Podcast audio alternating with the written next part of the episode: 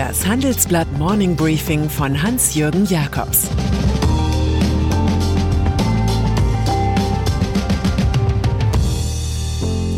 Guten Morgen allerseits. Heute ist Donnerstag, der 28. Mai. Und das sind unsere Themen. Der große Hongkong-Schnitt, Trumps Twitter-Krieg und Ibiza-Video da Oligarchin weg. Im Folgenden hören Sie eine kurze werbliche Einspielung. Danach geht es mit dem Morning Briefing weiter. Dieser Podcast wird präsentiert von IBM. Unternehmen auf der ganzen Welt beschäftigt die Digitalisierung, gerade jetzt. IBM steht seinen Partnern zur Seite. Callcenter verwenden IBM Watson, um Kundenanfragen mit KI zu bewältigen. Auf der IBM Cloud basierende Apps unterstützen Ärzte bei der Telemedizin. Mehr über IBM in den Show Notes. Wenn heute in Peking der Nationale Volkskongress über ein neues Sicherheitsgesetz für Hongkong und gegen die dortigen Protestanten abstimmt, ist Stimmung garantiert. Der Grund ist US-Außenminister Mike Pompeo. Denn der akzeptiert angesichts der permanenten Einmischung Pekings in der autonomen Metropole den dort noch geltenden Sonderstatus nicht mehr. Hongkong sei nicht länger autonom von China, verfügt Pompeo. Damit würden die US-Strafzölle, anders als bisher, auch für Importe aus Hongkong gelten. Zudem könnte die Bedeutung des Finanzplatzes leiden.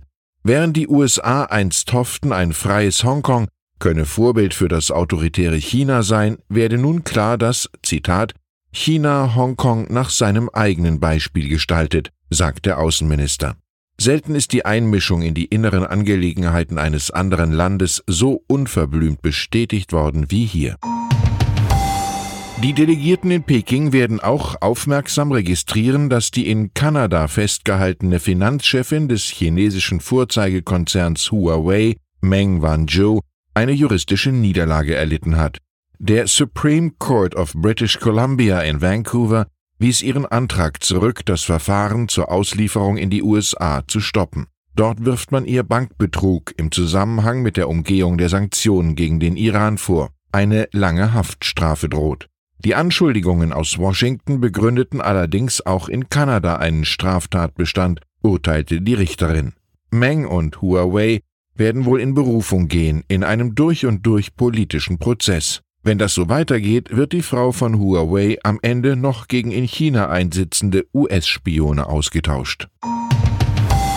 Er war ein Early Adopter seit 2009 schon dabei und er hat seinen Wahlsieg 2016 auch dieser Ego-Maschine namens Twitter zu verdanken. Das sei, als besäße man eine Zeitung nur ohne Verluste, jubelte einst Donald Trump. Der Mann hat inzwischen über 80 Millionen Follower, doch nun hat man sich nicht mehr lieb. Denn Twitter ist tatsächlich erstmals gegen Trumps gesammelte Desinformationen vorgegangen und hat abträgliche Äußerungen zu Briefwahlen korrigiert. Der Präsident wiederum wütet nun, das Unternehmen wolle die Redefreiheit komplett unterdrücken und droht mit Regulierung oder Schließung. Richtig in Rage hat ihn der Twitter-Hinweis gebracht, Fakten zu den Briefwahlen seien bei CNN und Washington Post einzusehen, seinen Feindobjekten. Und so giftet Trump in seinem persönlichen Medienkrieg gegen Fake News CNN und Amazon Washington Post.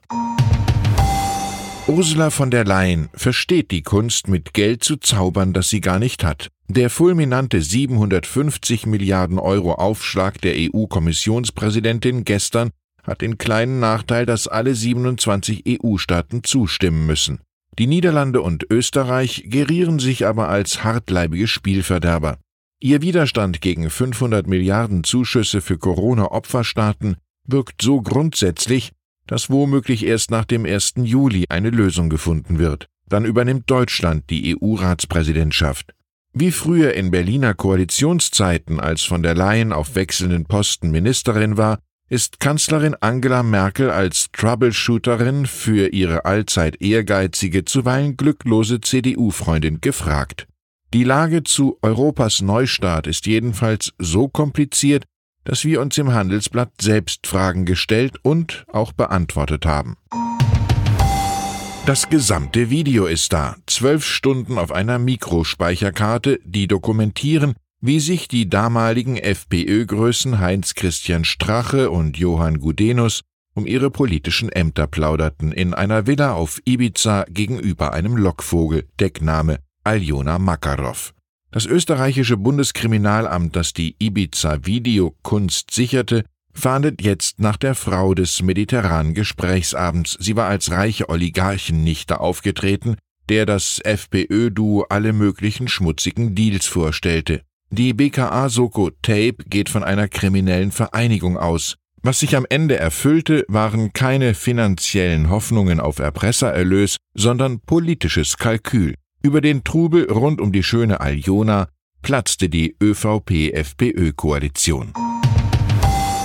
An dunklen Gewitterwolken und Regen ist gestern Nacht der Start der ersten bemannten Rakete des US-Raumfahrtunternehmens SpaceX gescheitert. Die Entscheidung zum Abbruch fiel auf der Raumfahrtbasis Cape Canaveral nur wenige Minuten vor dem geplanten Start der Tour, die zur Raumstation ISS führen soll.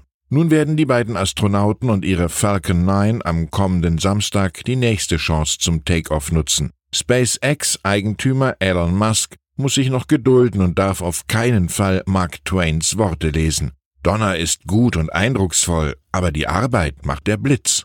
Es wäre von amerikanischem Boden aus der erste Raumfahrttrip von NASA-Astronauten seit neun Jahren.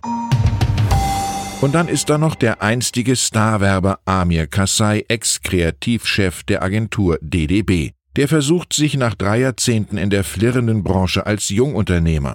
Der 51-Jährige hat die Architektur- und Designfirma Buresque gegründet, bastelt an der neuen Modemarke H4H und baut die Firma The Maniacs auf.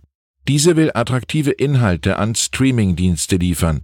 In seiner Finca auf Ibiza inspiziert Kassai gebannt den real existierenden Kapitalismus. Wir werden mehr darüber nachdenken, was wir wirklich brauchen. Seinem alten Arbeitsfeld hinterlässt er eine Grußbotschaft im Muhammad Ali-Stil. Ich werde die Werbung nicht vermissen, die Werbung wird mich vermissen. Ich wünsche Ihnen einen durch und durch kreativen Tag, auf dass auch Sie schmerzlich vermisst werden. Es grüßt Sie herzlich Ihr Hans-Jürgen Jakobs. Hui, spannend. Das wusste ich noch nicht. Oder auch, oh Mann, war das wieder langweilig heute. Was auch immer Ihre Meinung zu den Handelsblatt-Podcasts ist und vor allem zum Morning Briefing interessiert uns. Wir wollen uns verbessern und wir hören natürlich auch gerne Lob. Wir freuen uns, wenn Sie an der Studie zu unseren Podcasts teilnehmen.